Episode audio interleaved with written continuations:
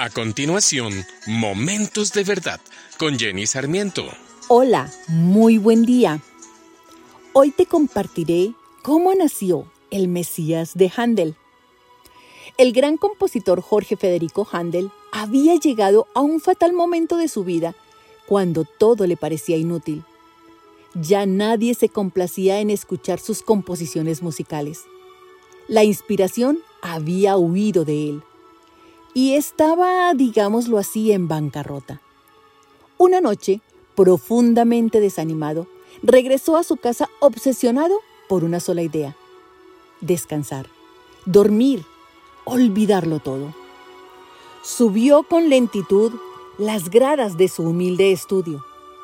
Mecánicamente encendió las velas sobre su mesa de trabajo y enseguida frunció el ceño.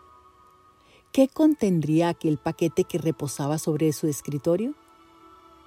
Sin más, lo abrió y al leer la palabra oratorio, lo tiró a un lado. ¿Quién se estaba burlando de él? Todos sus últimos esfuerzos en componer oratorios habían fracasado.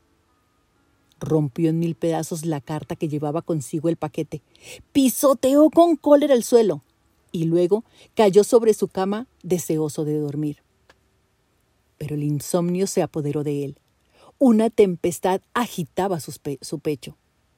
Al final, se levantó.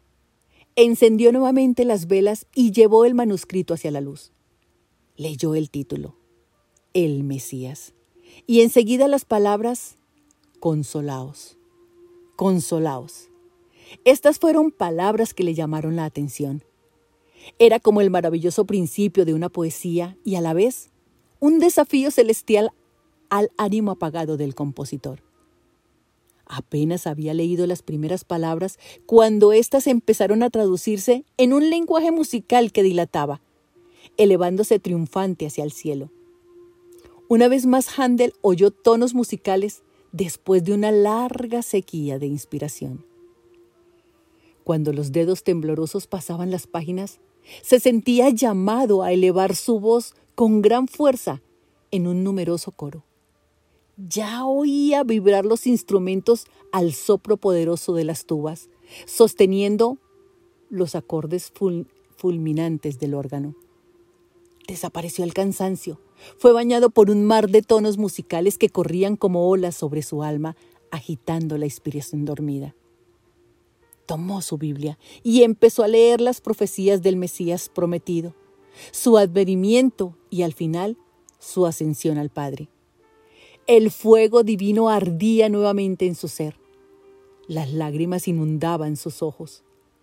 Tomando la pluma comenzó a traducir sobre el pentagrama lo que resonaba en su mente y en su corazón. Sus dedos corrían incansablemente y de pronto se vieron las hojas de papel cubiertas de extraños signos musicales. La ciudad dormía bajo el manto de una densa oscuridad, pero el espíritu de Handel estaba iluminado por una luz celestial y su cuarto vibraba de música. Día y noche estuvo entregado en su tarea, viviendo y respirando una atmósfera de ritmo y tono. Cuanto más se acercaba al final de una composición, con mayor violencia le asustaba el temporal de esa furiosa inspiración ya pulsaba las cuerdas del clavicornio, ya cantaba, escribía con ligereza hasta ahogar la fuerza de sus dedos. Nunca antes había vivido una similar batalla musical. Quedaba solo una palabra para ser ungido de la gracia, el amén. Dos palabras, más bien dos sílabas pero estas dos sílabas debían ser construidas sobre un monumento que alcanzara los cielos. El compositor dilató la primera sílaba hasta sentir que llenaba no solamente una catedral, sino la misma cúpula del cielo. Al final del día, después de 24 días, un milagro en el mundo de la música fue terminado. La pluma cayó al suelo y Handel durmió por 16 horas.